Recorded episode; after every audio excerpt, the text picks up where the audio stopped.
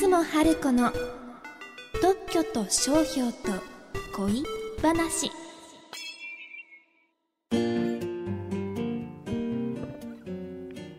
さあ始まりました。特許と商標と恋話。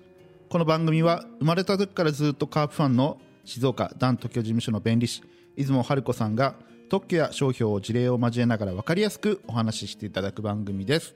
出雲さんよろしくお願いしますはい、よろしくお願いします。はい、えー、第37回目も前回同様ですね、えー、リスナー様のコメントにお答えいただきますよろしくお願いしますはいえっ、と2回目は白い恋人と面白い恋人についてです。これはご記憶にある方も多いのではないでしょうか。白い恋人は北海道のお土産で有名ですよね。ラングドシャクッキーにチョコレートをサンドした石屋製菓さんのお菓子です。面白い恋人はお笑いで有名な吉本興業のお菓子。クリームをサンドしたゴーフレットでした。販売当初は面白い恋人のパッケージの図柄は白い恋人のパッケージの図柄になんとなく寄せてたんです。中のお菓子はラングド社とゴーフレットですからお味が違いますよね。この面白い恋人は白い恋人のパロディ商品として結構話題になって売れちゃったんですよ。石屋製菓さんは白い恋人の商標権を持っていたので吉本興業に面白い恋人の販売をやめて損害賠償金を払ってって裁判を起こしたんですよね。で裁判は吉本興業側がパッケージの図柄を変更し原則として関西でしか販売しないので賠償金は支払わないということで和解したんですよ。だから白い恋人と面白い恋人は商標として似ているのか似ていないのかについて裁判所の判断は聞けなかったんですよね。では皆さんどう思いますか？石崎さんは似ている似ていないのどちらだと思いますか？私は似ていると思いますあそうですか。えー、っと商標の似ているかどうかは見た目と呼び方とどういう意味や印象かで判断するという話は第19回から第22回でお話しました。商標的には外観証拠観念っていうんですよね。白い恋人と面白い恋人の文字の見た目は面白いの「おも」の字が入っているので外観は似ていないように感じますよね。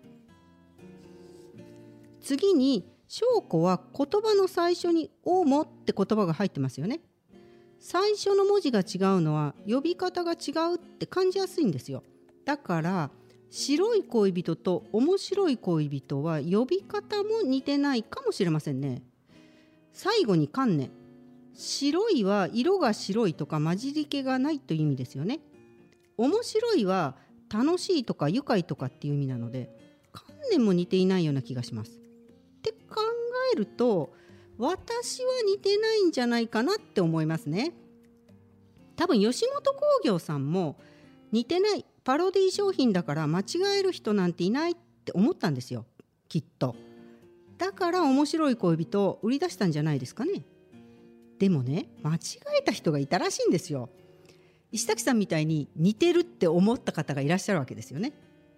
すごく有名著名って言うんですが著名な商標は間違えられやすいので似てる範囲も広くなるんですよ。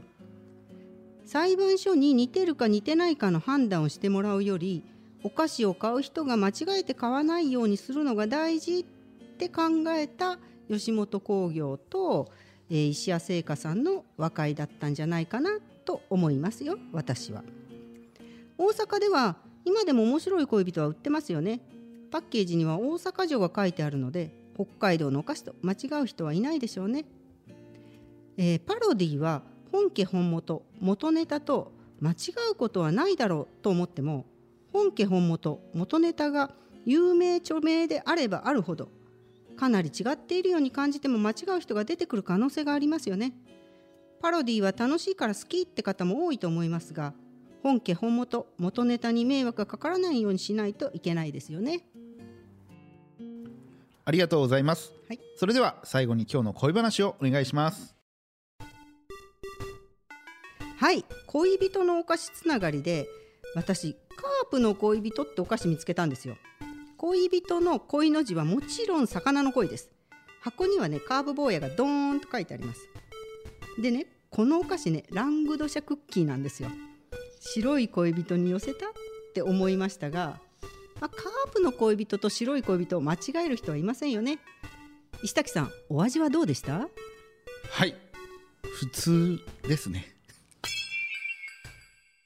いやカープファンはすごく美味しいと思いましたよ。番組の感想やご質問はホームページのお問い合わせフォームからお願いします。ホームページはひらがなで「ダン」漢字で「特許」「ダン特許」で検索してください出雲さん今回もありがとうございました。はいありがとうございました。次回までごきげんよう。う